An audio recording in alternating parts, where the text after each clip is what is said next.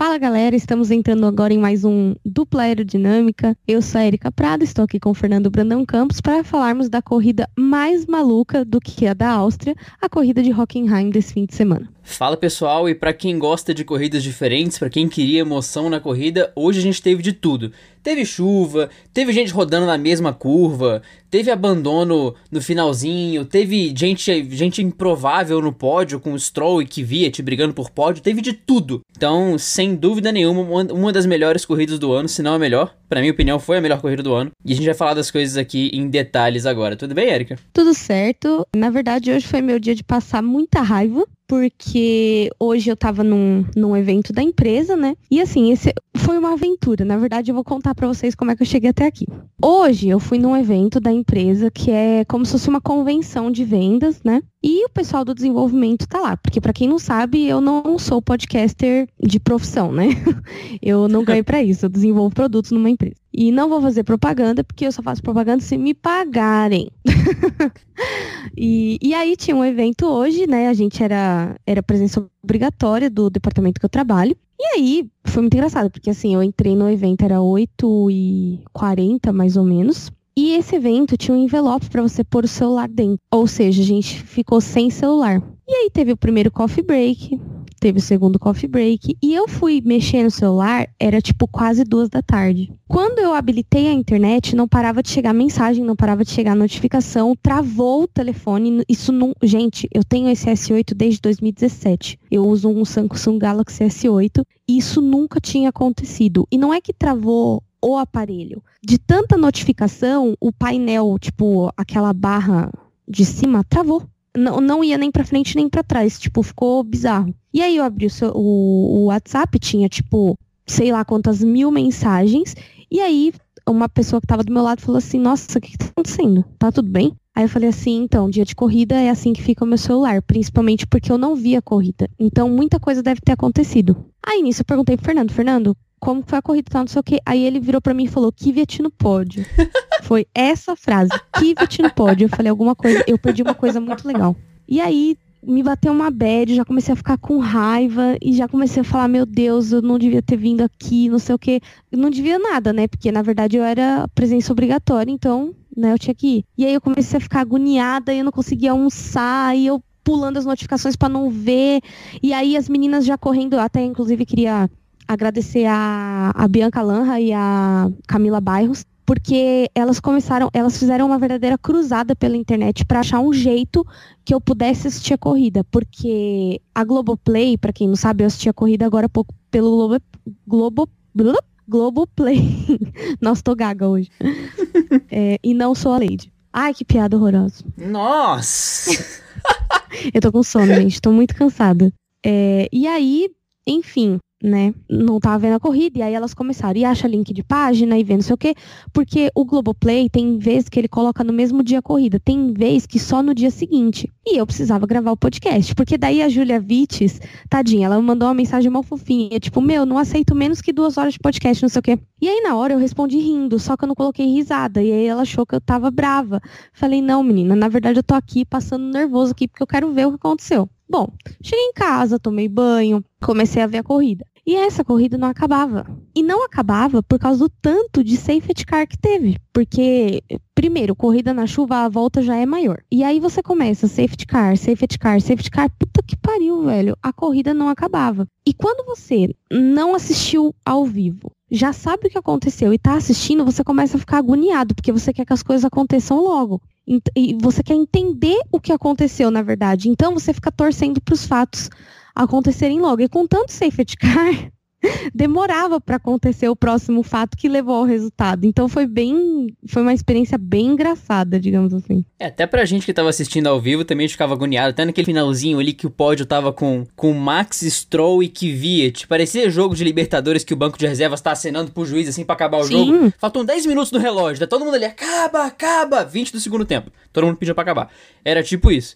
Então, se a gente ficou agoniado sem saber o que ia acontecer, imagina você vendo o VT que já tinha recebido alguns spoilers também. Sim, e na verdade, assim, é, eu não liguei de receber spoiler, até porque quem tava no horário era, errado era eu. E eu comecei a comentar a corrida como se eu estivesse assistindo agora. Porque na verdade já tava chateada porque tinha perdido. Então eu falei, mano, foda-se. Se alguém comentar comigo, beleza. Se não comentar, que se foda. E aí o pessoal, tipo, se empolgou no Twitter, porque foi uma corrida muito engraçada. Então foi, foi uma experiência bem legal. Obrigado para quem me fez companhia nesse VT. Enfim, cara, eu nem sei por onde começar. É, vou começar com um dado estatístico. Nessa corrida, houveram 78 trocas de pneus, segundo a Pirelli. E isso depois, no, no, Vamos Falar Mal de Quem, a gente vai, vocês vão entender por que, que esse fato é muito importante. Mas vamos começar com os destaques positivos, né? Embora aqui na, na pauta que eu tô lendo, eu já tô vendo um primeiro destaque positivo que virou negativo, né? Porque assim, é, o Raikkonen fez uma baita de uma classificação e largou em P5. Mas largou em P5 porque as duas Ferrari abandonaram, deu várias tretas na, na classificação, o grid estava já todo bagunçado desde o começo. Então, assim, ele largou em P5, e na largada, ele fez uma largada muito incrível e foi para P3. Porém, na aerotreta dessa semana, já dando um spoiler da aerotreta dessa corrida, a Alfa Romeo estava com mais torque na hora da largada. Ou seja, o carro estava irregular e eles foram penalizados em 30 segundos. É, não foi uma penalidade fraquinha, né? Não foi, ah, deram 5 segundos para cada um e vida que segue. Deram um stop and go de 10 segundos, o que se reverte a 30, porque o stop and go você é obrigado a entrar nos pits, parar por 10 segundos e esse não é um que se converte em pit stop. Se você toma um stop and go de 10 segundos e você quer fazer um pit stop, você tem que entrar, pagar a punição, sair, dar mais uma volta, voltar e fazer o pit stop. Você não pode mexer no carro no stop and go. Até por isso os 30 segundos que foram é, direcionados à Alfa Romeo por causa dessa, dessa infração na largada. A largada dele foi realmente muito boa e ele se beneficiou ali da, da largada ruim do, do Verstappen. Que eu não sei se ele largou mal e encaixotou o Gasly ou se foi uma largada ruim dupla da Red Bull. Eu acredito que seja a segunda opção. De qualquer forma, foi bom ver o Raikkonen ali em terceiro, tentando ali brigar com Bottas, que espalhou na primeira curva, só que nada disso valeu, porque depois da prova as duas alfas foram punidas e a Haas deu graças a Deus que essa punição aconteceu, porque não fosse essa punição, a Haas estaria com 19 pontos, se eu não me engano, contra os 31 da Alfa Romeo, e agora as duas estão empatadas com 29. Então essa punição veio muito a calhar para a Haas, que estaria muito enrolada na, na nona posição. Com essa punição, os dois carros da Haas subiram para pontuação, apesar de brigarem entre si, um rádio reclamando do um, outro rádio reclamando do outro. E também o, o, o Kubica subiu, então o que era para ser um final de semana possivelmente muito bom para Alfa Romeo, com décimo, com, com quinto lugar no pódio, no, no grid, acabou que não se converteu em nada por causa dessa punição. É, eu acho que foi interessante porque, assim, eu tava vendo a corrida e parece que, como eu já sabia que o Max ia ganhar, eu, eu prestei atenção numa coisa que eu nunca tinha prestado atenção antes. Ele largou mal na Áustria e ganhou a corrida. Ele largou extremamente mal hoje e ganhou a corrida. Ou seja, parece que o segredo da, do Max ganhar é ele largar mal. e engraçado que na, na largada, para mim, pareceu que ele não tracionou o carro, ele ficou rodando ali, e aí ele saiu, ele demorou para sair do lugar. Um pouco também pode ser por causa da chuva, mas assim, foi uma largada bem esquisita, né? E o que falar, né? Ele fez uma baita de uma corrida, inclusive é, eu acho que eu tô avançando aqui na pauta, porém, que se dane. o Verstappen, ele deu uma rodada ali. É, em 2016, o Fernando tava lá e ele viu isso. Ele deu uma rodada e ficou parado de frente para a pista, igualzinho ele fez hoje. O Hamilton, ele nasceu com a lua dentro do cu. O Max, quando ele nasceu, a lua derreteu e caiu em cima dele. Porque ele tem uma sorte na chuva que só pode ser uma chuva de lua para ele. Tipo, a lua chove em cima do carro dele e todo o resto fica com a tempestade. Porque, meu, ele tem muita sorte na chuva é difícil você ver o Max bater na chuva. Acho que nunca aconteceu. É, no próprio GP Brasil ele, ele salvou daquela forma impressionante. E, e o que mais me impressiona daquele onboard do GP do Brasil que a Erika comentou é a frieza dele com o volante. Então, não é que ele desesperou, não é que ele teve ali um reflexo qualquer. O carro rodou, ele posicionou o volante de uma, de uma forma X que ele já estava lá. E ele conseguiu esperar o momento certo para dar qualquer input de, de, de no volante para ele conseguir dar o, o, o, o ângulo certo para o carro sair. Então você vê o cara diferenciado, assim. Não é falando que o Verstappen é um cara iluminado, não. Ele tem, ele tem uma habilidade, ele tem um, um, ele é muito sensível a isso, a esses pequenos detalhes. E esse, esse jogo de volante dele no Brasil foi impressionante. Isso se repetiu hoje mesmo porque ele tava com aquele pneu macio, rodou em cima da zebra, mas ele soube manter o carro na, em linha reta, né? Ele soube não perder tanto tempo ali e só de pensar que muita gente espalhou, muita gente se perdeu naquela área de escape de pista de arranque ou não, muita gente espalhou em vários pontos da pista e o Verstappen pareceu inabalável, só nessa rodada aí por conta dos pneus slicks ainda frios, e mesmo assim ele conseguiu é, evitar uma perda maior. Então foi realmente uma pilotagem incrível do Verstappen, não só na chuva como no seco. Ele foi muito constante e é uma tecla que a gente vem batendo muito aqui, né? O Verstappen não tem sido muito afobado esse ano, ele tem sido agressivo, mas não displicente. Ele sabe ser agressivo, ele sabe arriscar mas ele não tá colocando a corrida dele em risco nem a corrida dos outros em risco. Em geral, ele tá sendo muito mais maduro essa temporada do que nas temporadas anteriores. Já não era sem tempo, não é mesmo? Né não? é, e assim, aproveitando que a gente tá falando dos nossos Red Bull Boys, é, como esquecer que Verstappen subiu para Red Bull porque Kvyat foi rebaixado por bater muitas vezes no Vettel. O Kvyat hoje é, foi hoje foi um duplo duplo Redemption Day. Foi um Redemption Day, primeiramente para um outro piloto que a gente vai falar mais para frente, mas também para o Kvyat, porque o Kvyat ele saiu da Red Bull pela porta dos fundos, encerraram o contrato. Primeiro ele foi rebaixado, depois encerraram o contrato dele, ele foi parar na Ferrari. Depois não tinha um piloto e ele voltou para a Red Bull, só que agora na, na Toro Rosso, né? E assim, a Toro Rosso, ela sempre foi uma ótima equipe, é como se fosse uma equipe B onde todos os estudos eram feitos para colocar as melhorias no carro da, da Red Bull. Com a administração do James Key e a, a evolução, né, do a separação, porque eles estavam com um motor Ferrari, a Renault e a Red Bull com motor Renault. Então, o projeto foi se distanciando, distanciando, distanciando, até que eles não se encontravam mais na pista. O James Key saiu no final do ano passado, eles voltaram a ter o mesmo motor, porque eles fecharam com a Honda é, em 2017 já. E a Red Bull fechou para esse ano o motor. Então o que acontece? Eles tiveram, têm tido muito bons, muito bons rendimentos. E hoje foi assim, claro, é uma corrida típica, uma corrida com chuva, mas cara, tinha dois motores Honda no pódio. E assim, foi o Kvyat, foi o primeiro pódio da carreira dele e ontem nasceu a filha dele com a Kelly Piquet. Ou seja, pensa no domingo que o russo teve. É o Redemption Day perfeito. Ele virou pai, ele ganhou um pódio numa equipe que desacreditou nele. É tipo como se fosse um chupa Helmut Marko, tá ligado? É tipo isso. Não, e, e, foi um Redemption Day de três personagens nessa história só, né? Tem primeiro o próprio Kvyat, que caramba, né? Foi rebaixado da, Toro, da, da Red Bull pra Toro Rosso, depois ele nem conseguiu terminar a temporada, como a Erika falou, então é um cara que saiu muito, é, de uma forma muito agressiva, não foi um, um, um término de contrato amigável, né? Ele sentiu com certeza esse, essa saída da Fórmula 1 e em momentos eu tenho certeza que ele nunca achou que ia voltar, quanto mais voltar pro pódio. É, isso é algo que eu tenho certeza que nem nos melhores sonhos dele ele conseguiria pensar que conseguiria alcançar isso novamente. Então, de ver o que Viet lá do lado do Max e do Vettel é muito legal de ver. E um, um dos pontos bons para Red Bull aí é ter os três pilotos do pódio como três pilotos do sistema Red Bull, Vettel, Verstappen e o próprio Kvyat. Além do Kvyat, também teve o Redemption Day da Honda, como a Erika disse, com o primeiro pódio, primeiro pódio com dois carros da Honda, porque a última vez que isso aconteceu foi no GP de Portugal de 1992, com Senna e Berger. Fazia muito tempo que a gente não tinha duas Hondas no pódio, lembrando que a gente teve tempo de Honda, de BAR, da própria McLaren Honda, que isso nem vem ao caso citar. É, então, Redemption Day pra Honda também. E também BAR Redemption... seria bar? Isso, exatamente. Pode falar bar. Bom, teve a bar.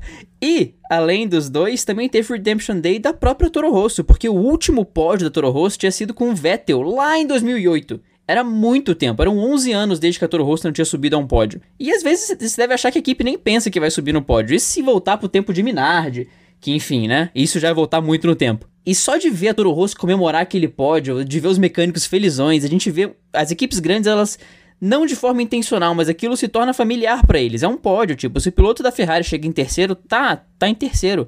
Pro piloto da Toro Rosso, cara, é o ano dele, que ali foi o ano dele.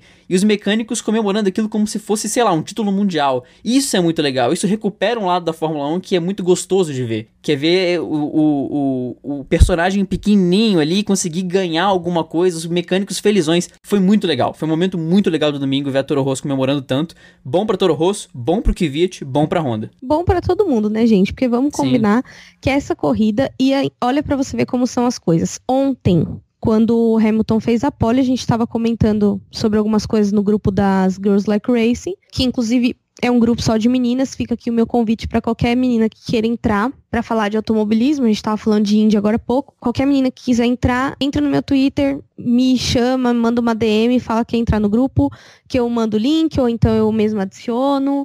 E é isso aí. E a gente estava falando ontem, né, no, depois do, do classificatório, que por mais que a gente torça para o Hamilton, não eu, mas algumas várias meninas, a gente gostaria de ver outras equipes despontando, porque senão o, não é que o esporte fica chato, mas é que fica aquela coisa de sempre a mesma equipe ganhando. Teoricamente, a gente começa a ver graça da Mercedes para trás. A gente tem ali, ali nesse grupo as fãs mais novas de Fórmula 1, a maioria tá cagando pra Mercedes e pro Hamilton. A maioria das fãs de Fórmula 1 novas são fãs da Red Bull, são fãs do Leclerc, são fãs da Renault, são fãs de outras equipes. E justamente porque você acaba perdendo a relevância, porque tipo, ai, a Mercedes ganhou de novo, ai, tá bom, que chato, próximo, sabe? E você começa a prestar atenção em outras coisas. Então, assim, ver a conquista da, da STR hoje foi muito bom por esse motivo.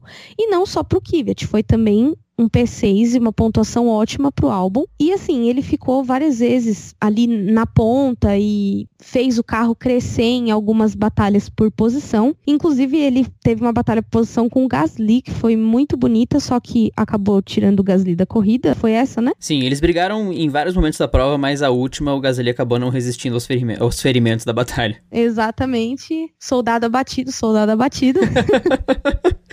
E ele tirou o Gasly da corrida, mas não foi penalizado, o que é bom, porque na verdade foi uma coisa de corrida, o Gasly que vacilou. Então, assim, foi muito foi muito bom, assim, ver esse final de semana para Toro Rosso. É uma equipe que eu gosto muito, todo mundo sabe disso. Inclusive, eu tenho camiseta da Toro Rosso e, e etc. Eu tenho todo um contexto com os Red Bull Boys aí. Então, eu fiquei muito feliz tanto pelo álbum quanto pelo Kvyat. E me fez sentir um pouco do que eu sentia pelas equipes da Red Bull em 2008. Embora hoje eu conheça um pouco mais das equipes e ache meio um clima meio Chernobyl, ainda assim é uma, é uma, é uma coisa que me faz voltar lá, lá atrás, quando eu comecei a me enfiar de cabeça na Fórmula 1, quando eu comecei a, a, a, me apaixonar pelo Vettel e pela Red Bull e pelo Weber e etc, etc, etc. Então foi uma foi um momento muito bom da minha vida. Eu era jovem, eu era, né? E, e, então foi uma foi uma sensação nostálgica. Não sei se você também sentiu isso. Foi um pouco disso mesmo, né? De ver a Toro Rosso lá na frente, não na, lá na frente e caindo depois, a Toro Rosso lá na frente brigando, porque o álbum dividiu curva com Hamilton, fez frente a quem vinha atrás dele. Só teve um momento que ele se emocionou ali, mas enfim, acontece. E depois ele veio galgando posições de novo depois. Um, Lembrando um destaque... que o álbum, o álbum, é um rookie, né? Exato. Primeiro Isso que eu ia falar agora, de Fórmula 1. E Sim. ele tá. Ele fez muito bem a lição de casa. Uhum. Um destaque positivo é justamente esse que a Eric acabou de falar, que até o, o, Chris Madland, o repórter da Fórmula 1, e o Carlos Valese, você vê a moral do Madland de botar ele na mesma, no mesmo grupo do Valese, né? De, tá que ele. falaram o, o álbum na, no, primeiro terço da corrida, o álbum já tava em P9, né? E aí o, o Chris Madland tweetou, lembrando que o álbum nunca correu em um F1 na chuva até agora. E ele tá em P9. E depois o álbum foi subindo, subindo, subindo. E chegou um ponto que o álbum tava em P2, P3, na primeira vez que ele pilotou um, um, um Fórmula 1 na chuva. Isso mostra o braço do cara, que não é só um piloto bom no seco e que ele consegue extrair o, o, algo bom do carro em condições normais de temperatura e pressão. Não, ele, ele brilhou ainda mais quando a situação era adversa. Então, que final de semana do álbum aí que, no, que merecia um pódio também. Pena que o pódio tem três lugares, porque hoje muita gente merecia esse pódio. Sim, hoje, hoje a briga foi, foi bem acirrada. E o piloto do dia foi o safety car. Liderou mais voltas. Exatamente, e ele decidiu a corrida em vários momentos. É, já comentei aqui do Verstappen, não sei se você tem alguma coisa para colocar sobre ele ainda. Eu acho importante citar que ele tá chegando no Bottas, né? Isso a gente vai falar na classificação lá na frente, mas ele tá encostando no Bottas com essas duas vitórias e um resultado positivo também. Que fazem Bottas. e agora vamos falar do segundo e mais importante Redemption Day do dia.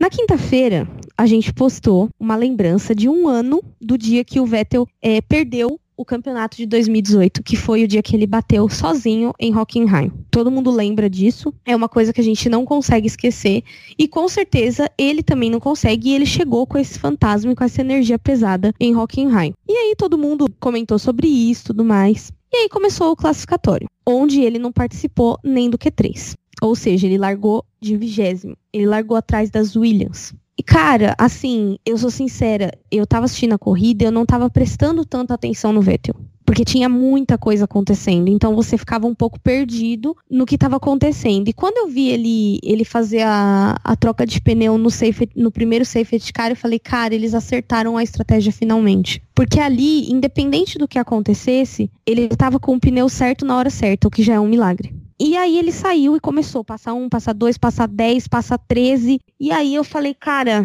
ele vai ganhar a corrida. Eu, mesmo sabendo o resultado, eu ainda fiquei com a sensação de que ele ia ganhar a corrida. E, cara, ele saiu de vigésimo para segundo lugar, sem rodar, sem esbarrar, sem bater, sendo pressionado em vários momentos. E ele conseguiu o P2 em casa. Ou seja, Redemption Day. Por um erro que foi dele com ele mesmo. Ali, é, eu tenho certeza que dentro da pista, não era ele com a Ferrari, não era ele contra os outros, era o Vettel contra o Vettel mesmo. Porque o psicológico, nessa hora, ele chora. Ah, sim. E, e eu também, no ao vivo, não prestei atenção no Vettel, é, assim como você. Acho que essa foi a impressão de muita gente que estava assistindo ao vivo. A gente não prestou muita atenção no Vettel até o momento que o Bottas bateu. Que até no momento que o Bottas bateu, eu, eu fiquei feliz pelo pódio, porque eu tinha. Ali me passou a certeza que o pódio ia ser Verstappen que via Stroll que ia ser um pódio completamente absurdo e eu tava. Eu queria ver. Eu, até tuitei em nome do absurdo, eu queria ver isso.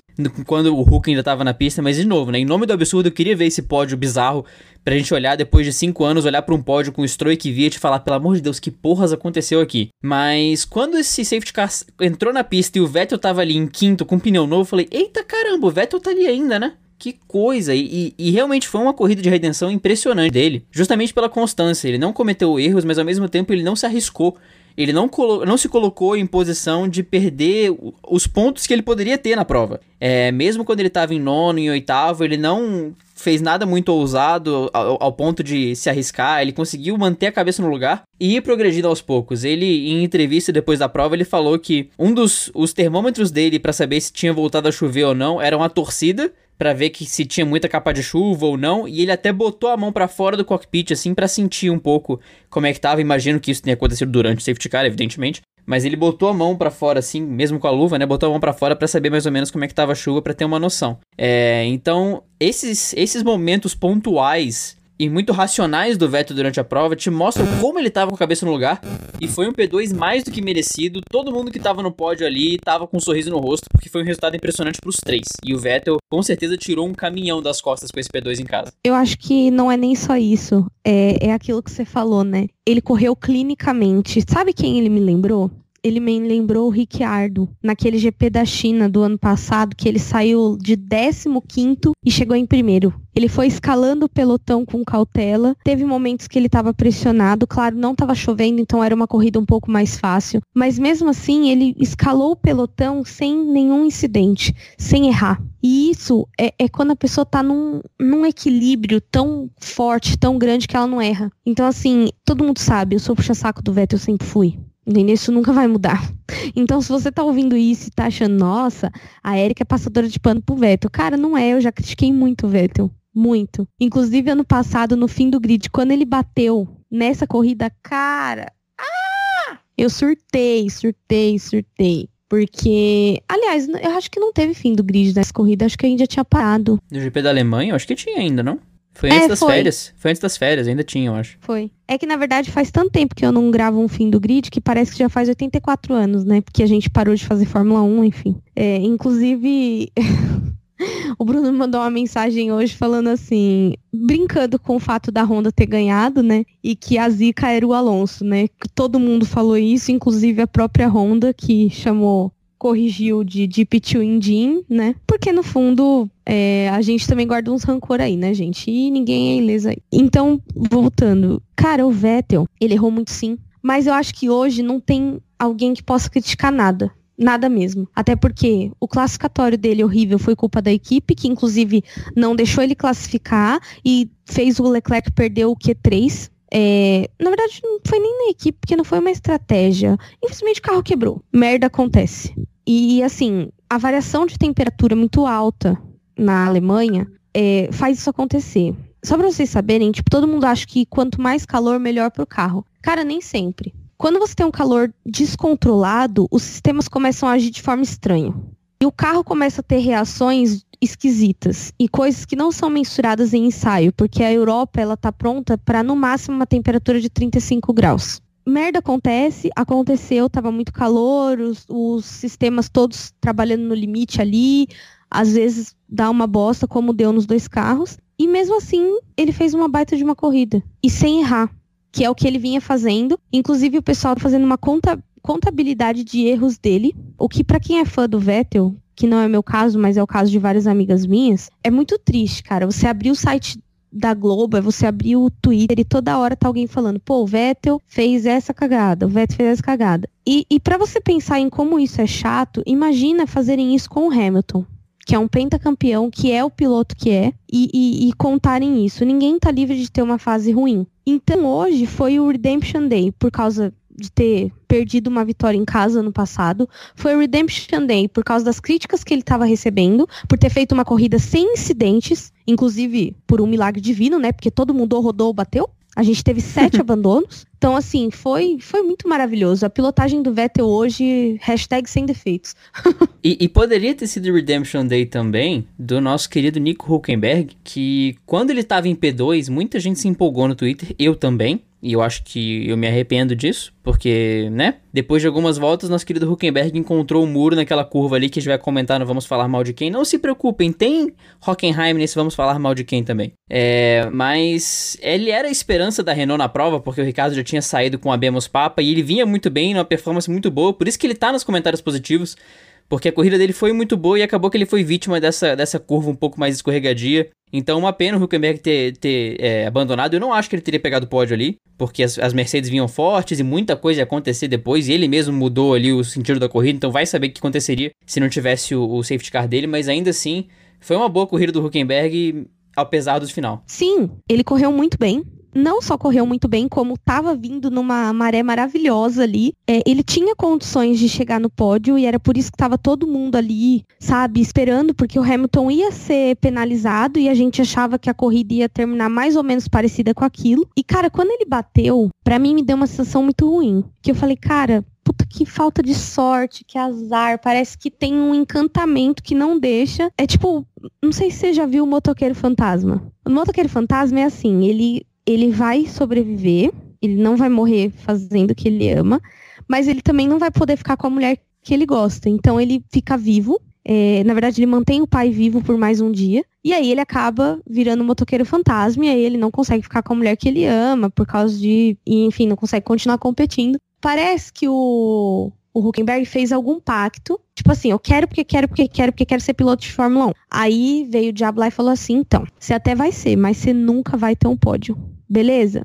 Beleza. Então agora ele fica tentando lutar contra isso e infelizmente nada funciona, porque Cara, parece um magnetismo. Ele errou sozinho. E assim, na hora ele nem bateu tão forte, mas ele encostou no muro, a asa caiu no chão. Ou seja, não havia a menor condição dele voltar, e se ele voltasse, ele ia ter que fazer mais um box, ia acabar com a corrida dele de qualquer forma. A chance já estava jogada no lixo. E depois a gente viu imagens dele no, no box com o pessoal da equipe. Você via que ele mesmo estava inconformado. E assim, as meninas comentaram: ai. é, porque na verdade a gente chama o, Hulk, o Huckenberg de Chernobyl, né? Que ele é a própria radiação, porque ele é um boy lixo da Fórmula 1 total, machista, sem noção de todos sem noção, o mais sem noção. Mas assim, eu não consegui ficar com dor, porque foi engraçado. Tipo, foi engraçado ele perdendo ali o, o, o, pódio. Porque é muito engraçado fazer essa piada do Hulk sem pódio. E aí a gente ia perder a piada por um tempo, né? A gente ia ter que arrumar outra pessoa pra zoar. Mas assim, um, uma parte de mim se sentiu culpada por achar engraçado. Porque, cara, imagina a frustração dele.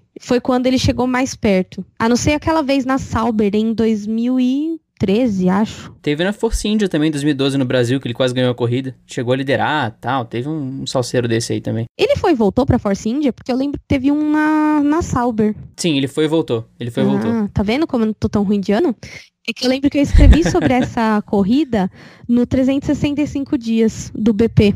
Inclusive, abraço para os nossos amigos do Boletim do Paddock. E eu lembrei dessa corrida porque eu lembro e falo, mano, que, que desgraça. Ele chegou em quarto ele estava em terceiro, ele fez uma cagada e chegou em quarto e não conseguiu pegar o pódio. É, no Brasil foi mais ou menos isso também. Ele bateu com o Hamilton na, na curva, ele, ele liderou, passaram ele, ele passou de volta, ele tava liderando na moral com a Força India e depois ele achou o Hamilton e os dois abandonaram. É, mas, assim, eu não consegui achar engraçado, mas ao mesmo tempo eu fiquei muito avaliando qual foi a reação dele. Porque ele e o Leclerc tiveram uma reação muito parecida quando eles entraram na, na brita ali, né? Quando eles perceberam que eles estavam atolados, parece que eles entraram em negação. Os dois aceleraram mais, eles tentaram sair, eles ficaram fazendo uma cena ali na, na, na brita. O Huckenberg, pior ainda. Porque quando ele tracionou e tentou sair, ele foi mais pro muro ainda, então não adiantou nada. É, então você via ali aquele, aquele, aquela negação da pessoa de, putz, de novo não, não, não, não pode ser que eu não vou conseguir esse pódio de novo e realmente um, final, um fim de prova trágico para alguém que poderia pontuar muito bem. Mas Hulk, eu acho que a Eric acabou de achar teu problema, eu acho que esse pacto aí não vai ser quebrado tão cedo. Exatamente. Ou você renova o pacto e faz uma cláusula nova aí nos termos de uso, ou realmente vai ficar por isso mesmo, entendeu? 999 GP sem pódio. Fica aceitando o termo de uso sem ler aí, pô?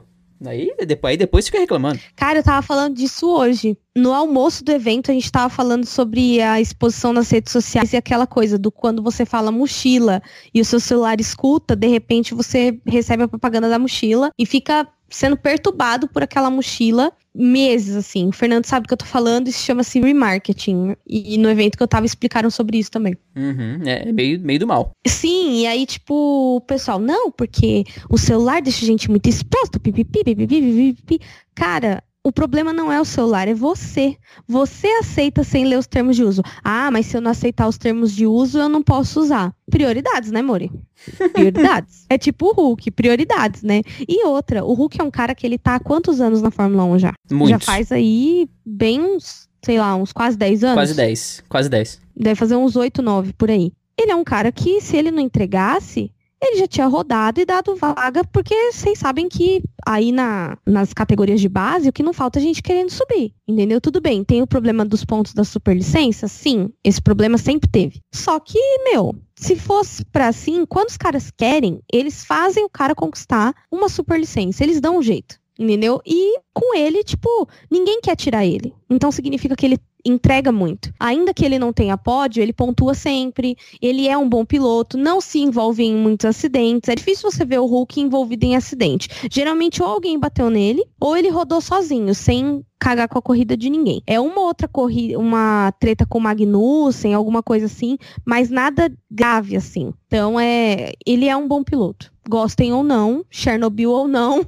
ele é um bom piloto. E, né, falando de pilotos Renault, inclusive o Sainz foi colega de equipe do, do Huckenberg e hoje é colega de equipe do Norris. E ele fez um P6 maravilhoso, lindo, da mamãe, saudades. Eu, para quem não sabe, eu sou super fã do Sainz, então, tipo, eu fiquei muito feliz. Na verdade, assim, tudo que a, a Fórmula 1 para mim, ela é assim, ó. Eu não gostava da, da Ferrari o Vettel foi para Ferrari e eu comecei a não odiar tanto a Ferrari. Aí eu não gostava da McLaren.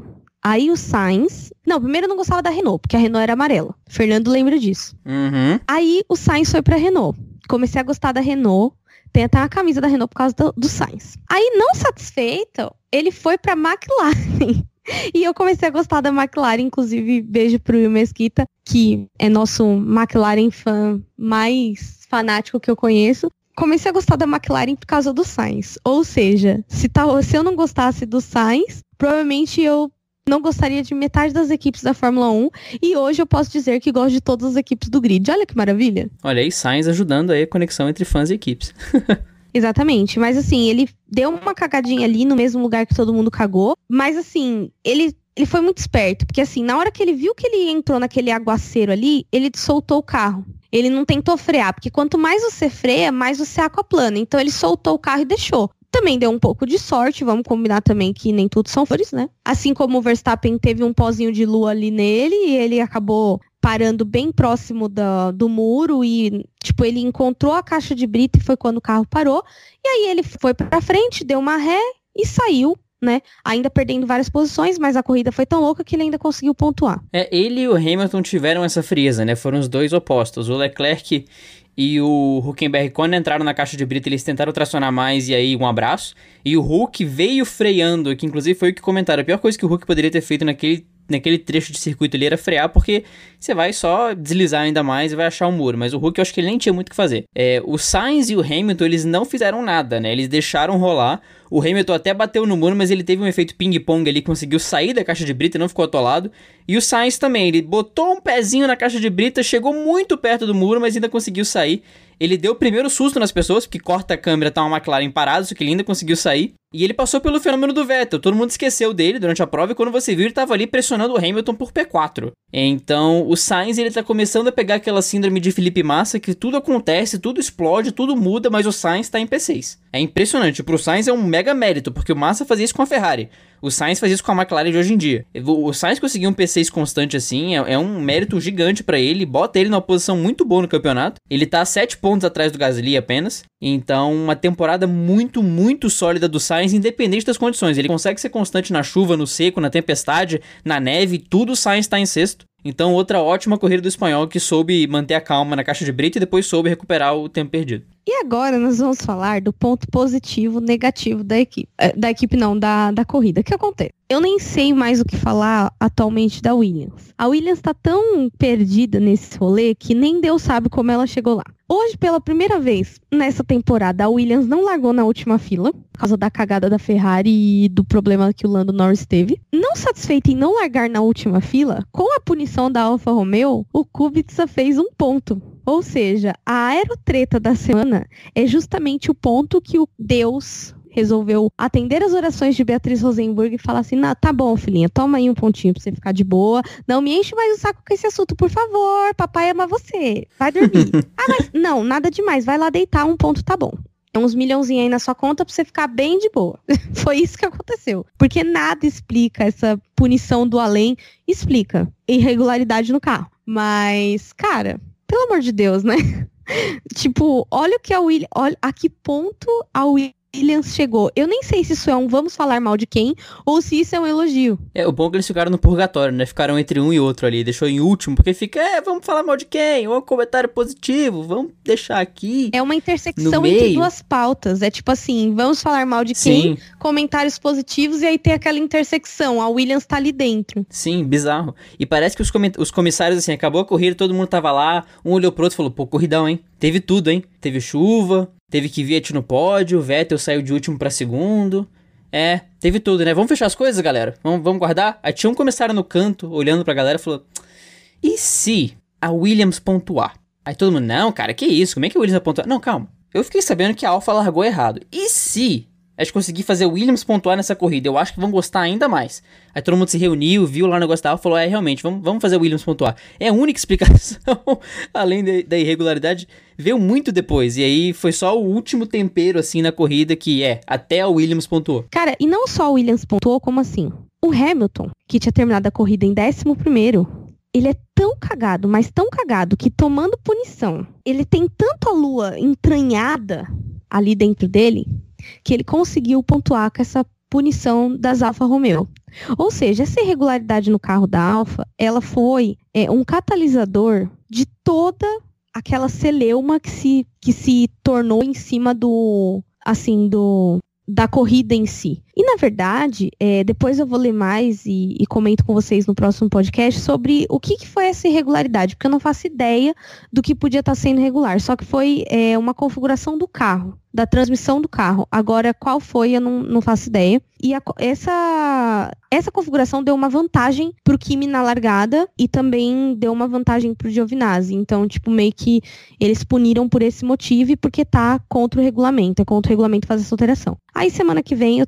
Semana que vem, porque tem GP do Hungria, eu trago para vocês o que aconteceu. Vou ler mais sobre, prometo para vocês. O Hamilton é aquele... O, o vilão só pelo, pelo, pelo sentido da trama, não porque não que eu não goste dele, mas o Hamilton é aquele vilão que está assistindo o filme, aí o cara morre, tá morto, você fala, tá, ele morreu agora. Aí quando tá para acabar o filme, ele faz. Uh, aí você percebe que o cara tá vivo. Você fala, não, cara, era pra ter morrido, velho. Tu sofreu o filme inteiro. Tu, tu apanhou o filme inteiro. Aí tu vai morrer agora. E no final do filme você dá um suspiro assim e mostra que tá vivo. É o Hamilton pontuando. Bateu, teve um pit stop de 50 segundos, rodou, fez aconteceu, tava gripado. Aí termina em 11 primeiro, você fala, tá, essa corrida o Hamilton não pontua. Aí vem a Alpha e toma punição. Aí você fala, não, não é possível. Ele, ele tem duas luas enfiadas no cu, não é possível. Exatamente. É muita sorte pra uma pessoa só. E agora vamos entrar, não vamos falar mal de quem. Porque também o Hamilton, essa sorte do Hamilton, ela entrou também naquela intersecção de que eu não sei nem o que falar.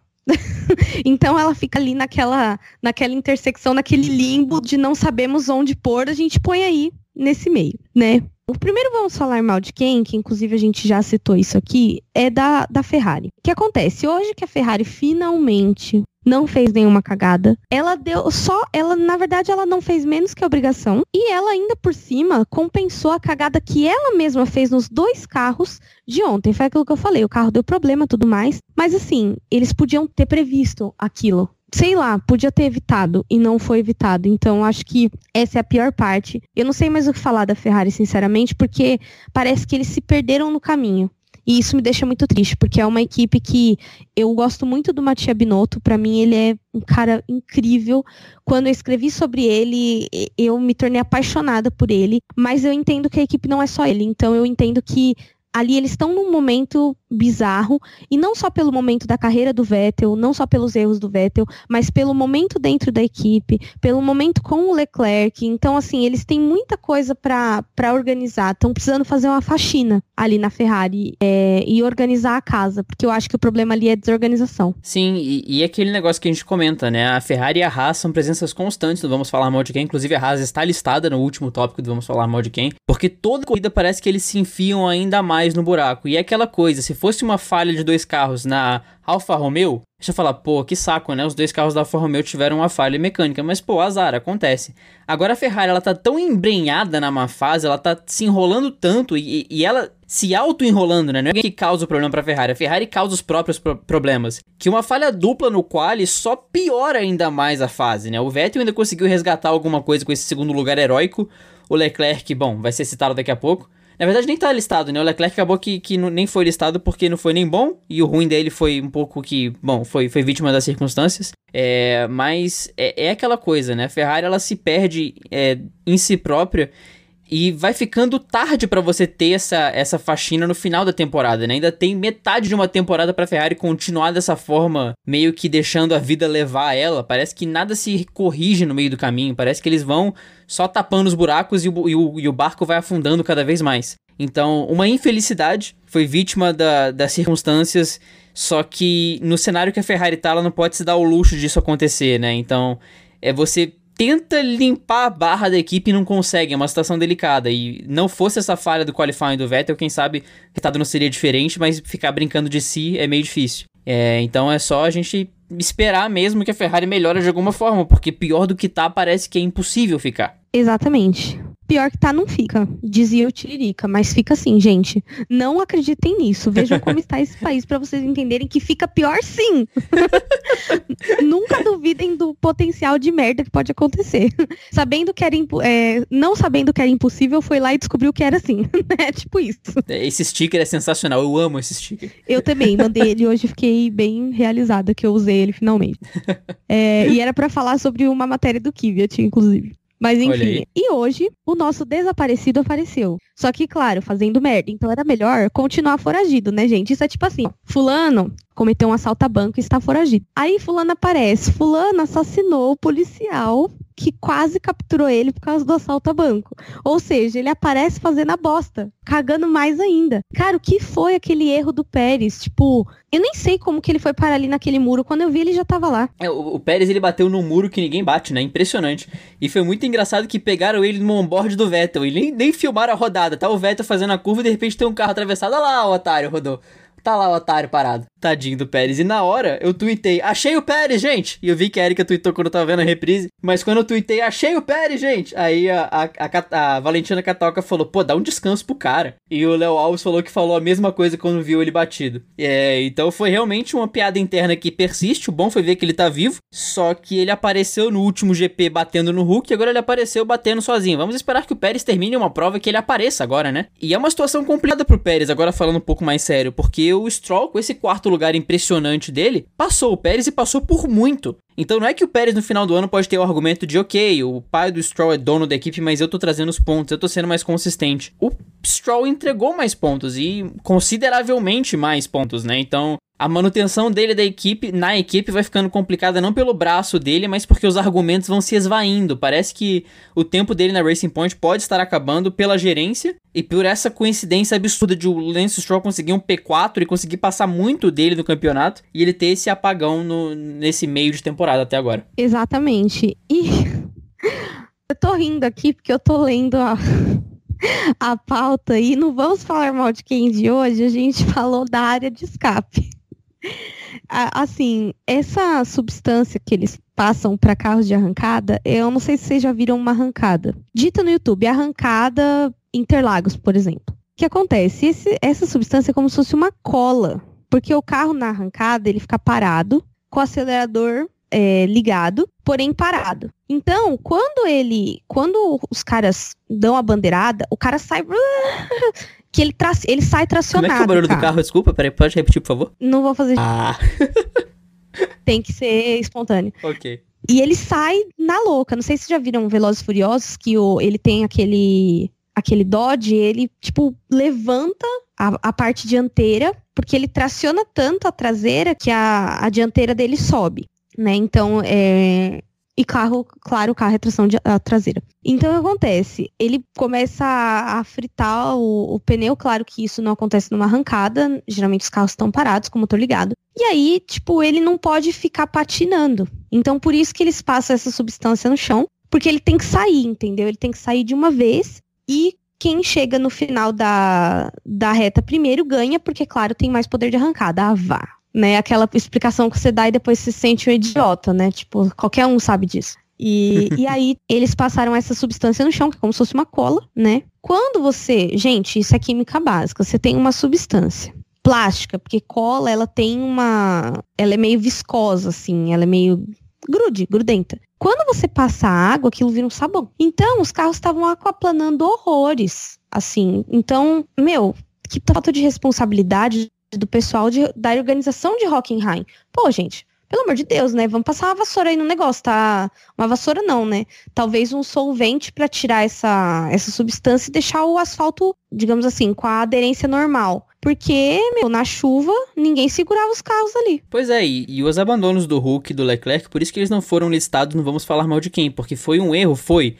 Mas não era um erro entre aspas, digno de acidente, né? Eles foram vítimas ali da substância que levou, que os levou, olha o português formal, que os levou até o muro e até ficarem atolados ali na caixa de brita, mas foi realmente uma responsabilidade. A substância é VHT, que foi citada pelo Burt na transmissão e o Vitor Barbosa me mandou aqui, inclusive um abraço pro Vitor que também escuta de vez em quando. Mas um destaque positivo de, de tudo isso foi realmente a participação do Burt na transmissão. Porque não só ele trouxe o nome da substância, como ele também trouxe é, o, o, relato de algumas pessoas que mandaram mensagem para ele durante a transmissão, é, citando algumas coisas, citando onde a substância é usada e tal. Ele, ele deu mais informações, ele elaborou essa parte que é algo que às vezes a gente fica querendo mais, né? Acho que é mais esse aporte técnico e mais detalhado de algumas coisas. Então, quando a transmissão dá uma bola dentro, é legal a gente destacar. E o Burt realmente ajudou muito nessa parte da transmissão, porque se não fosse ele, a gente realmente saberia. A gente não teria esse input, ou demoraria um pouco mais, teria que ler uma notícia, teria que ver alguma coisa. Então, fica aqui o destaque positivo para ele, que, que realmente ajudou nessa parte da, da corrida. E realmente estragou a corrida de muita gente ali. E tomara que isso seja corrigido pro ano que vem, porque não pode,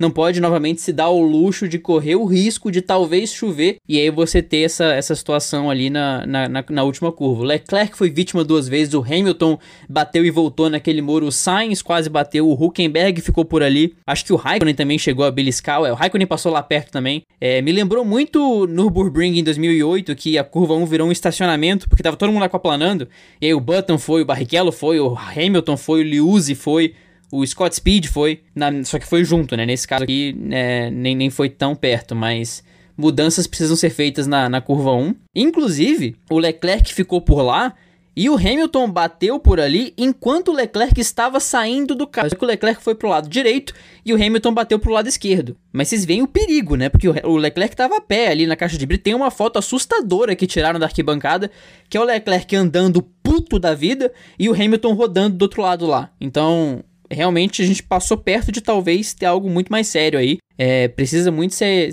ter cuidado com essa curva aí, porque foi Nürburgring 2008, Brasil 2003 na curva do Sol. A gente não pode ter uma região da pista que todo mundo sai, porque passa a ser problema da região, não dos pilotos que estão ficando por ali. Exatamente, eu acho que. acho que você falou tudo agora. E vamos entrar no pit stop digno de Os Trapalhões da Mercedes. É, isso que a gente nem vai falar, na verdade vai falar, do Bottas. Mas vamos começar pelo pit stop. Cara, o que, que foi aquilo? Eles escolheram o pneu errado, aí eles voltaram, aí depois eles voltaram de novo, aí o, o cara não achava a asa, quase caiu no chão para pegar a asa. Meu, que, que bagunça! Para quem tinha feito um pit stop um seguido do outro tão perfeito, eu fico me questionando o que aconteceu ali. Qual foi o problema organizacional ali que eu não consegui entender? Pois é, tem dois fatores que precisam ser considerados, né? O primeiro é que a Mercedes é o primeiro box e o segundo é que o Hamilton tinha acabado de bater na curva na última curva e ninguém tinha visto. Esses são dois fatores que precisam ser listados. Agora, a confusão ela foi maior do que ela deveria ser. Porque a gente vê um carro entrando e fala, ok, o que, que, a gente precisa? Pneu de chuva e bico, ok, ok, cada um pega o seu. Era um tal de pneu super macio aparecendo, gente correndo de um lado pro outro, supervisor aparecendo de todo canto. Gente, calma, só tenta organizar a contenção de crise, pelo amor de Deus. E, bom, né, foi, foi um pit stop trapalhão em 50 segundos de carro parado. Eu não, vi, eu não via isso desde um pit stop Ferrari com o Vettel lá em 2017, que ele ficou parado um minuto eu acho que foi na Malásia, se não me engano. Então Hamilton ficou esses 50 segundos parado. É difícil a gente ver a Mercedes fazendo isso. E algo que deixou ainda mais engraçada a situação foi o uniforme de 1930 que eles estavam, que deixou ainda mais tosco a galera correndo de boi no suspensório para pegar pneu, tentando arrumar as coisas, foi uma cena bizarra. Só que a Camila Barros, ela trouxe uma reflexão um tanto quanto pertinente. É, muita gente criticou o Hamilton de, pô, como é que ele atravessou ali, entrou no box daquele jeito, ele tinha que dar mais uma volta, ele tinha que dar a volta com o pico quebrado. Ok, ele quebrou a regra. É, mas se você for colocar na ponta do lápis, ele ter entrado por ali e tomado 5 segundos, muito provavelmente foi mais barato do que ele dar a volta inteira com o bico quebrado. Ele ia perder muito mais que 5 segundos nessa brincadeira. Então ele ter entrado por ali e só tomar os 5 segundos acabou saindo barato para ele no meio dessa confusão toda. Na verdade, assim, saiu barato justamente porque ele é um cara muito sortudo, né? Não Sim. saiu barato porque se fosse qualquer outra pessoa, se fosse o Bottas, companheiro de equipe dele, isso não teria saído barato. Porque o Bottas tem uma ziquinha ali. Ele não é tipo, nossa, Fernando Alonso. Mas ele é meio zicadinho ali. Vamos combinar aqui entre nós. Ah, sim. E o final da prova provou isso, porque ele resistiu. O Bottas, ele resistiu a tudo e todos. E aí, faltando sete voltas pro final, ele resolve bater numa curva que ninguém espalhou. Vai ele e abandona a corrida por ali. Não, e pior, tipo, foi o que eu comentei no Twitter. A única coisa que eu pude pensar naquele momento, meu Deus, Bottas, o que você fez? Primeiro que ele tava tomando um calor ali do, do Stroll. Eu já achei um pouco estranho, mas falei, gente, tá chovendo, né? E outro, o Stroll não é aquele piloto confiável que você quer ficar muito perto, né? Então é melhor às vezes você manter uma distância, deixa o rapazinho dar uma ida ali pra frente, que é melhor. Mas aí ele evitou uma batida com o Stroll e bateu sozinho. Não, e, e justamente esse P2, esse quase pódio do Stroll, ele foi um momento muito de um chupa geral do Stroll, porque ele segurou o Bottas muito bem. E o mais engraçado é que quando o Magnussen botou o pneu seco lá no começo da prova, e quando o Stroll foi o primeiro a apostar, todo mundo falou: putz, grila, é o Magnussen de pneu seco, ou putz, grila, é o, Mag é o Stroll de pneu seco. E ele ficou bem na pista, ele liderou a prova. Eu estou falando no ano de 2019 que o Stroll liderou uma prova. Eu não sei o que está acontecendo no mundo, ok? Eu vou, dar, eu vou olhar pela janela, vou ver se tem meteoros Alemanha, caindo. Isso aconteceu. É bizarro. Mas eu acho muito engraçado porque, assim, essa cena do Stroll liderando e, o, e ele de pneu seco não foi tão engraçado quanto o comentário do Reginaldo Leme na hora que o Magnussen colocou o pneu seco. Meu Deus, o Magnussen de pneu seco, o Magnussen, socorro. tipo, sabe, ninguém. Porque, cara, o Magnussen é um cara que é complicado, né? Vamos combinar. E o encontro das duas Haas que inclusive vou dar uma avançada aí na pauta. O que foi aquelas duas Haas? Os dois se encontraram na pista e reclamaram ao mesmo tempo pro Gunter. Eu imagino como deve ser esse cara, porque assim, eu sou uma pessoa naturalmente estressada. E, e eu fico pensando, eu falo, cara, se eu fosse chefe desses dois, eu acho que eu, eu nem sei. Eu nem sei o, o tamanho do surto que eu ia dar. Porque os dois conseguem, numa corrida onde estava tudo sob controle, descontrolar as coisas. Tudo sob controle e os dois em último, né? Não tinha como eles se perderem, mas como a gente aprendeu agora há pouco, nada é tão ruim que não possa piorar e você não pode duvidar da estupidez humana. Porque os dois bateram e pareceu irmão reclamando de irmão. Tipo, ah, foi ele que começou, foi ele, ele que bateu em mim, não sei o quê. Eu tenho a impressão que o Gunter, quando isso começa, ele puxa o cabo dos dois. Fala assim, ah, foda-se, puxa o cabo, fala, deixa lá, deixa eu reclamar. Não quero saber, não. Não vou ouvir. Na verdade, Porque... ele é ativo mudo, né? É, chega a ser cômico, cara. Chega a ser bizarro. E, e sobre o Magnussen botando pneu seco, é, eu vi um tweet muito bom do, do Grum, que ele bota. Ele, ele escreveu Magnussen botando pneu seco enquanto ainda está chovendo. E o mundo acabando, assim, um gif de um apocalipse embaixo. E foi muito isso. O diretor de, o diretor de imagem da FON ainda foi sádico, porque cortou pro pit stop. Filmou o pit stop inteiro, Magnussen botando pneu seco tal. Aí o take seguinte foi o radar, escrito Está chovendo. Aí você olha pro Magnussen e fala: Boa, garoto. Tá sabendo legal. E a gente viu que mesmo nesse salseiro todo, mesmo com o pneu de chuva no molhado, mesmo com os dois, os dois pilotos se batendo e reclamando igual criança de 12 anos, os dois carros pontuaram. Porra, Alfa Romeo. Você tinha um trabalho, Alfa Romeo. Poxa vida. Você tinha uma missão e você conseguiu Sim. falhar nela. Parabéns. Impressionante. Parabéns aos envolvidos, né? E o último, não menos importante, vamos falar de, mal de quem hoje, é, fico triste em dizer que Ricciardo é, abandonou a corrida porque o motor explodiu. Não satisfeito no motor cagar tudo, ele foi espalhando óleo pela pista inteira. Aí você imagina, a pista já tá molhada. Aí você vai espalhar óleo pela porra toda. Aí fica aquele sabão, aquela maravilha, aquela beleza. E aí teve mais um safety car, porque tem que tirar o carro do bonitinho de lá, né? Porque ele vai, em vez dele entrar no box, sei lá, meu, já espalhou óleo pela metade da pista, vai até o final, né? Só que daí acho que o carro também não ia, e ele deixou o carro lá no canto lá e falou: então, galera, pega essa porra aí que eu não quero mais. E deixou lá, ocasionando o safety car. E o motor da Renault não só deixou o Ricciardo na mão, que já era esperado, disappointed but not surprised, ainda deixou o Norris na mão, cara. Eu fiquei com uma dó dele, porque eu nem entendi. A corrida estava tão frenética que quando eu vi o Norris não estava mais. Eu falei, mas mas rapaz. Mas já? Exatamente isso. E aí, quando eu vi que tiraram o carro dele, ele lá no, no pit lane com o pessoal do, da equipe, eu falei, cara, coitado, velho.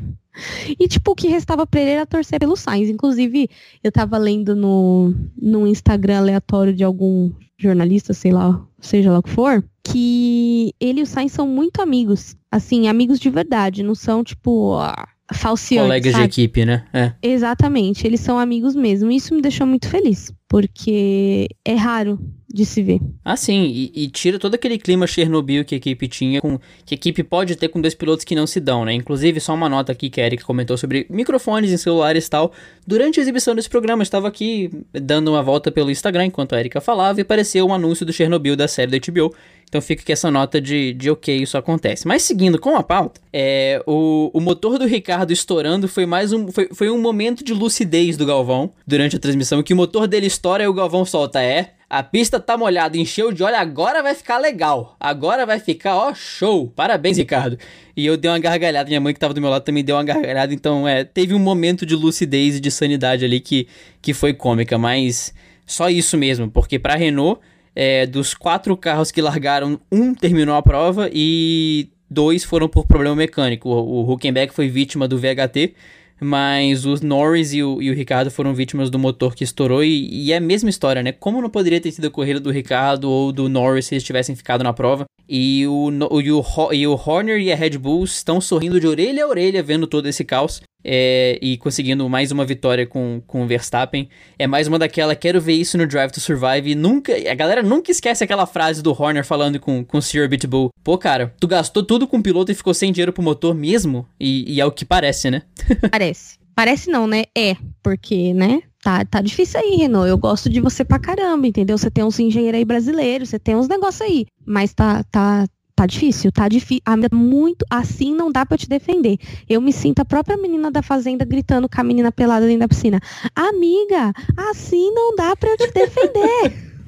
é como eu me sinto com a Renault, gente. Não dá para defender esses motores aí tudo explodindo, entendeu? Principalmente porque, assim, Red Bull é Chernobyl, mas não explodiu mais, né? Bom pra Honda, inclusive, né? Que depois de 49 anos conseguiu fazer um motor de Fórmula 1 decente, né? Pena que não foi pra McLaren, né? Pois é. Só um, um, momento sádico do Vamos Falar Mal de Quem. Daqui a pouco vai ter o quadro Momento Sádico do final de semana. Porque sempre tem esses momentos que são muito trágicos pra pessoa que tá, tá, tá no meio do momento, mas a gente comenta e, e comenta que foi realmente muito difícil para a pessoa, né? Esse GP era de 125 anos da Mercedes e era patrocinado pela Mercedes e tinha toda uma imagem da Mercedes. O pódio, o backdrop do pódio, aquele, aquelas logos atrás dos pilotos, era só logo da Mercedes. E quantos pilotos da Mercedes tinham no pódio? Nenhum. A Red Bull acabou de zero. É zero. A Red Bull acabou de postar uma foto que também é uma foto um tanto quanto assim indelicada, que é o Verstappen cruzando a linha de chegada, são os mecânicos no pit wall assim acenando os mecânicos estão em desfoque e o que tá, em fo que tá focado no fundo assim é o logo da Mercedes com 125 anos do lado. Só de sacanagem. Então, a Mercedes gastou um dinheirão pra, pra arrumar a festa, contratou DJ, contratou gelo seco, as bebidas cara, arrumou assim o salão de festa para todo mundo e deu PT às 7 da noite. Foi isso, final de semana da Mercedes. Eu acho que eles exageraram na festa. e aí, quando chegou na hora do rolê, falaram: vixe, tá todo mundo de ressaca, fodeu. Quem nunca, né, gente? Foi trabalhar virado no dia seguinte e aí deu aquela merda. Aí você fala, puta que pariu, devia ter ficado na minha casa. Metido um atestado, sei lá. Famoso, cadê o dono da festa? Tá a Mercedes vomitando no vaso, né? Todo mundo curtindo a Mercedes lá abraçada no vaso. Bem isso.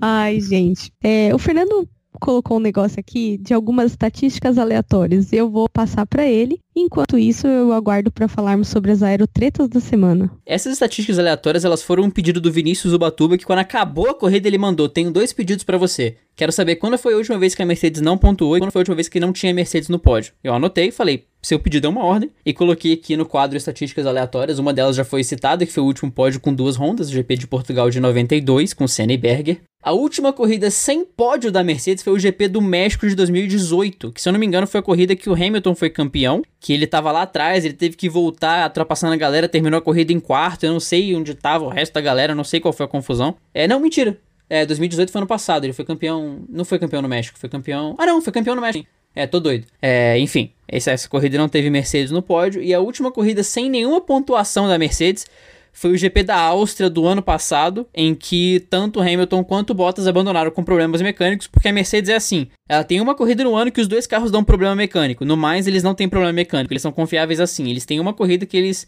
aceitam problema, depois só se eles baterem, como a gente pode ver hoje. É, mas essa estatística dos pontos ela não se aplica mais, né? Essa pauta foi escrita antes da punição da Alfa Romeo, então a última corrida sem pontos da Mercedes continua sendo o GP da Áustria de 2018, porque o Hamilton conseguiu arrancar dois pontinhos aí com a punição do Giovinazzi e do Raikkonen. Então desconsidera tudo que eu falei, só escutem a do pódio que foi no GP do México do ano passado. E é isso aí. E agora vamos para a aerotreta da semana, que inclusive foi uma coisa que deixou todo mundo aí meio ué. É, o Hamilton, para quem não sabe, ficou doente esse fim de semana, também por causa dessa onda gigantesca de calor que tá tendo na, na, na Europa. E aí, como ele estava doente, quase que o Ocon faz a classificação no carro 44. Infelizmente não deu. Não foi hoje que o Ocon voltou a pilotar o Fórmula 1 e seguimos, é, estamos há não sei quantos dias sem entrar no Fórmula 1. não, eu fiquei muito assim, é porque essa notícia ela saiu depois do qual, então não deu nem para torcer. Mas não é nem que eu tava torcendo pelo mal do Hamilton, não era nem isso. Mas novamente, em nome de presenciar o absurdo, eu queria ver o Ocon correr um final de semana. Só pra ver o que, que rolava. Mas eu queria ver essa Mercedes com 31 no final de semana, só, só pra ver o rolê. Primeiro que o Ocon é gigante, a cabeça dele ia ficar toda para fora, assim, ele ia ficar todo desconjuntado no carro. E, e segundo que imagina a pressão se o Ocon me larga na frente do Bottas e me termina a prova na frente do Bottas, o que não ia virar um, como, como diz a Erika, que eu tô agora conseguindo incorporar essa expressão no meu vocabulário também, tô orgulhoso de mim o que o ambiente não ia virar Chernobyl com o Ocon ter terminado a única prova que ele teve na Mercedes na frente do Bottas e tendo classificado na frente do Bottas. Ia virar um bafafá sem noção, mas em nome do absurdo eu queria ter visto isso.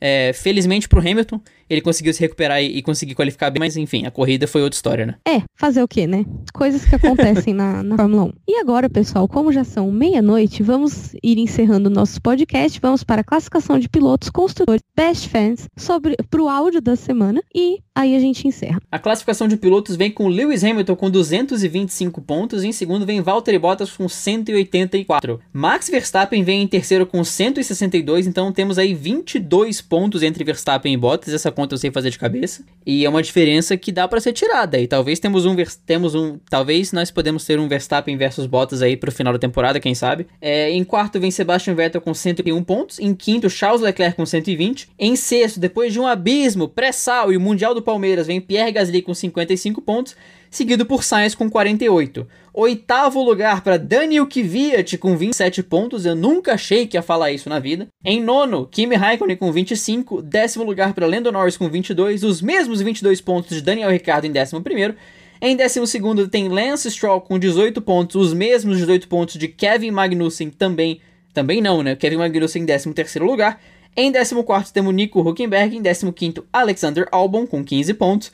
Em 16, desaparecido Sérgio Pérez com 13 pontos, que eu acho que ele marcou na temporada passada, porque nessa não, não rolou ainda. Em 17, Roman Grosjean, que tinha 2 pontos, agora tem 8, graças ao Alfa Romeo. Em 18, Antônio Giovinazzi, que poderia ter pontuado, mas não colaborou, agora tem apenas 1 ponto.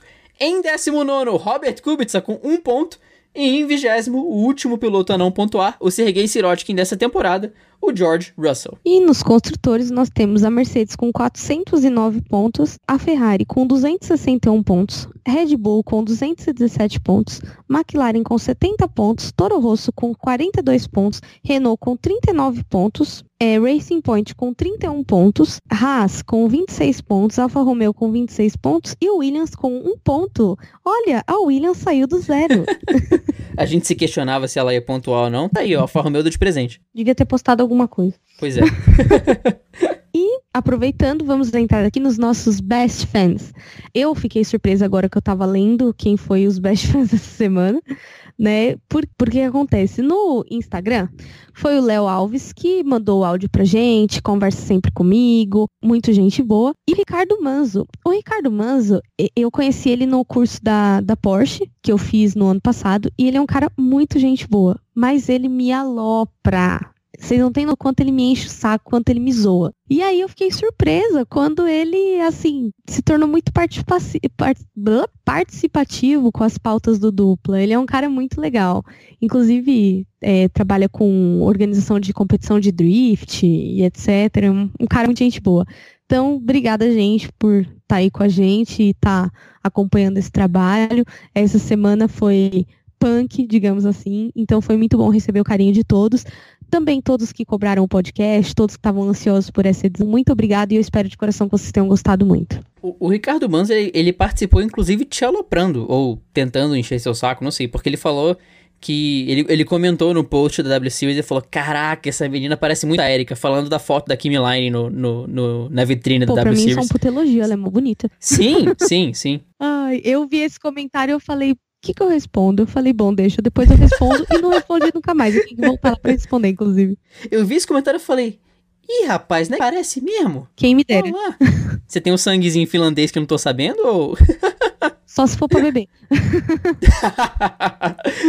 no Twitter nós tivemos a, a, a, suspeita usual já, a Julie Vietes, que mandou o quote dela do episódio da W Series, que foi Mate um homem! Ela tweetou lá o, o quote da Erika no episódio sobre a W Series. Inclusive, muito obrigado sobre o episódio da, da, da W Series, porque assim, a nossa média de plays, ela tem entrado agora nos episódios de Fórmula 1 em 300 e médio. Vocês conseguem 350, 370 plays. Mas a W Series, ela chega a 120, 130, e por motivos óbvios, né? A W Series começou agora, é, são as coisas de ser pioneiro, né? A gente esperava isso, não é que nos desmotiva. É legal a gente ver esse retorno, né? Só que, em geral, a gente leva dois a três dias para ter 100 plays em episódios de W Series e esse episódio levou menos de um dia. Então fica aqui meu muito obrigado porque vocês realmente curtiram e, me dá a impressão que mais gente tá curtindo a W Series, o que é muito legal. Então fica aí meu agradecimento a todos que ouviram o episódio de W Series e mesmo o você que não, não o nosso. Exato. e mesmo você que não assiste W Series, dá uma chance, porque você conhece as nossas besteiras e talvez você comece a curtir W Series pelo podcast, quem sabe, né? Então, dá uma chancezinha pros episódios agora da W vocês já Series chegaram também. atrasado, né, gente? Porque a sexta corrida é a última, agora só 2020. É, mas nunca é tarde para amar. Podem, podem pegar a corrida final, que tem muita gente que começa a ver NFL porque assiste o Super Bowl. Olha aí. Exatamente. Não foi meu caso, mas quase. É, no caso, é, eu faço isso com novela. É, eu, eu sou uma pessoa que eu sempre assisto a última semana da novela. Esse ano que eu tô acompanhando uma outra novela um pouco mais. Mas geralmente é sempre a última semana ou até só o último capítulo, como se nada tivesse acontecido. Pega, pega a parte importante. É isso aí. Além da Júlia, a gente teve o nosso áudio da semana do Antônio Rocha de Souza, que na verdade ele mandou o áudio semana passada, antes do episódio da W Series, mas como eu falei no episódio passado, a gente optou por trazer esse áudio pra cá porque ele falava sobre Fórmula 1, falava muito sobre Fórmula 1, é, então foi melhor a gente trazer ele pra cá porque ele aproveita o assunto do episódio inteiro, a gente trata ele aqui e, e dá mais atenção pra ele. Uma nota importante, não é, não achem que seu fone quebrou, que sua internet tá ruim ou que seu download deu problema. O áudio dele tá um pouco clipado em algumas partes, mas é só o áudio dele. Relaxa, seu fone tá em plenas condições, não se preocupe. Oi pessoal, aqui quem fala é o Antônio, daqui de Manaus. É, primeiramente, mandar um abraço para vocês dois, Érica e Fernando. Vocês fazem um podcast maravilhoso, sou muito fã de vocês dois.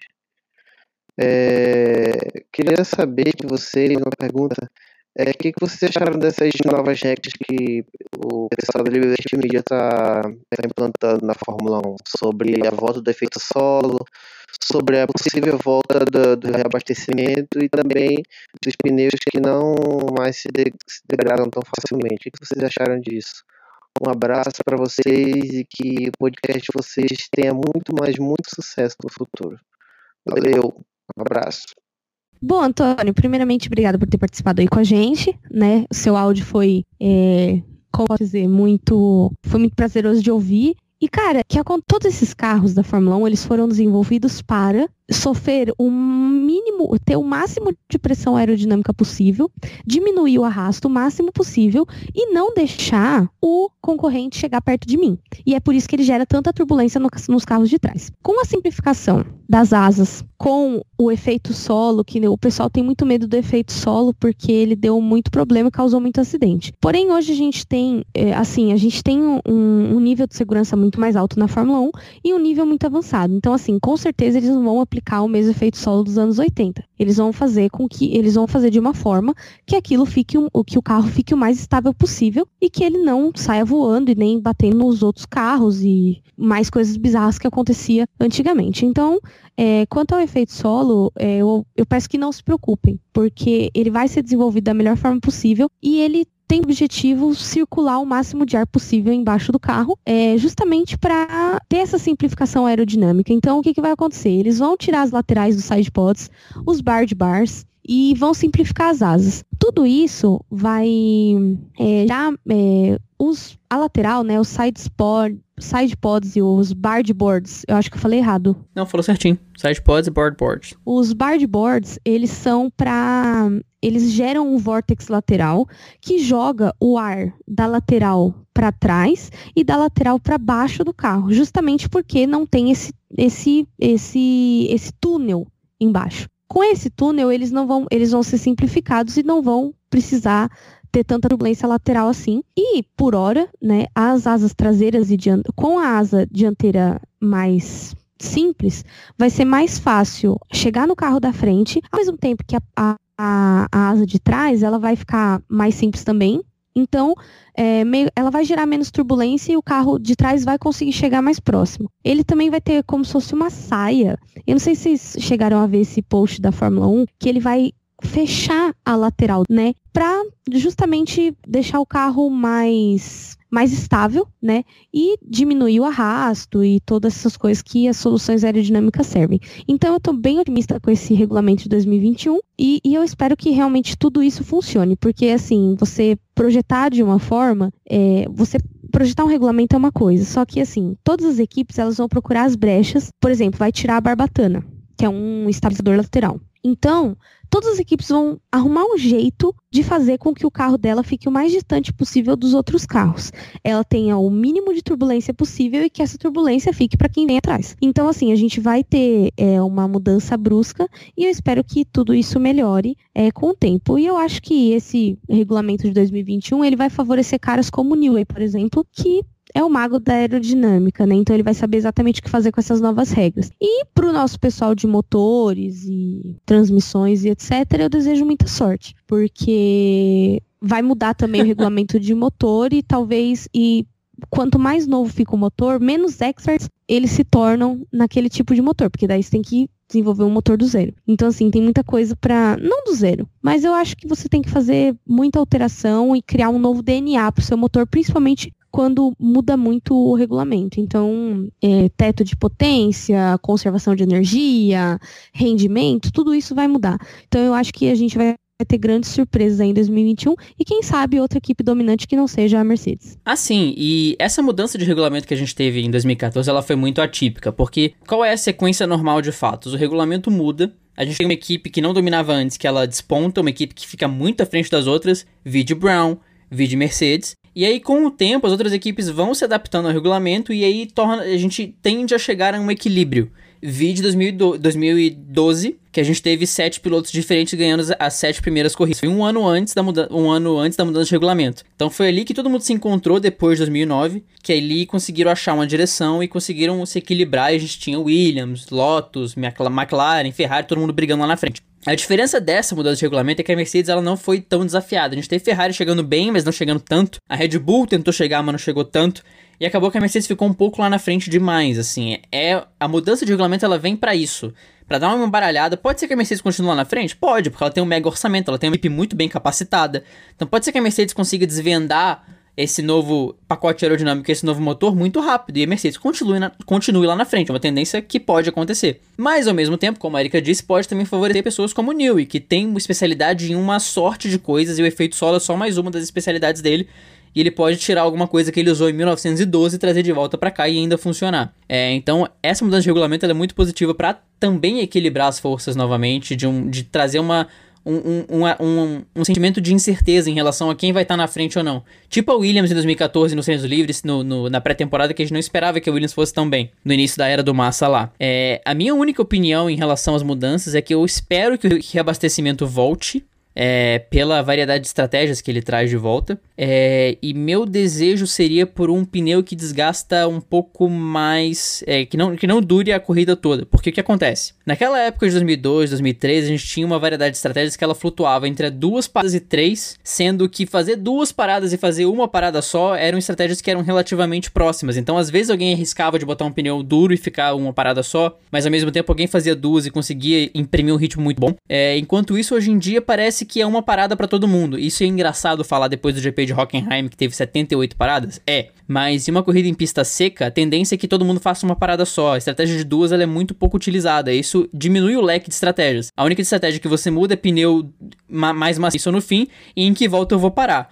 Você aumentando o número de paradas e trazendo reabastecimento de volta, isso abre o leque estratégico que dá mais variedade para isso, entendeu? Então, muito além do, dessa incerteza de quem vai estar tá na frente, das novas regras aerodinâmicas que podem facilitar essa perseguição, acho que trazer o reabastecimento de volta e diminuir é, a, vi, a, vida útil dos pneus pode ser positivo para aumentar a competitividade. Vamos ver se essas, mudanças, se essas mudanças vão ser é, trazidas também ou não. Mas só as mudanças de, de aerodinâmica é, já são muito positivas para ver como é que vai ser a partir de 2021. Se isso seria um bônus, que seria muito bom para a categoria. Então é isso, pessoal. A gente encerra mais uma edição, exatamente à meia-noite 15 da segunda-feira. E eu espero que vocês tenham curtido esse programa. E, sem mais delongas, para encontrar a gente nas redes sociais, arroba no Instagram, no Twitter e no Facebook, você também consegue nos encontrar dessa forma. E para falar comigo, arroba Eri no Twitter e arroba no Instagram.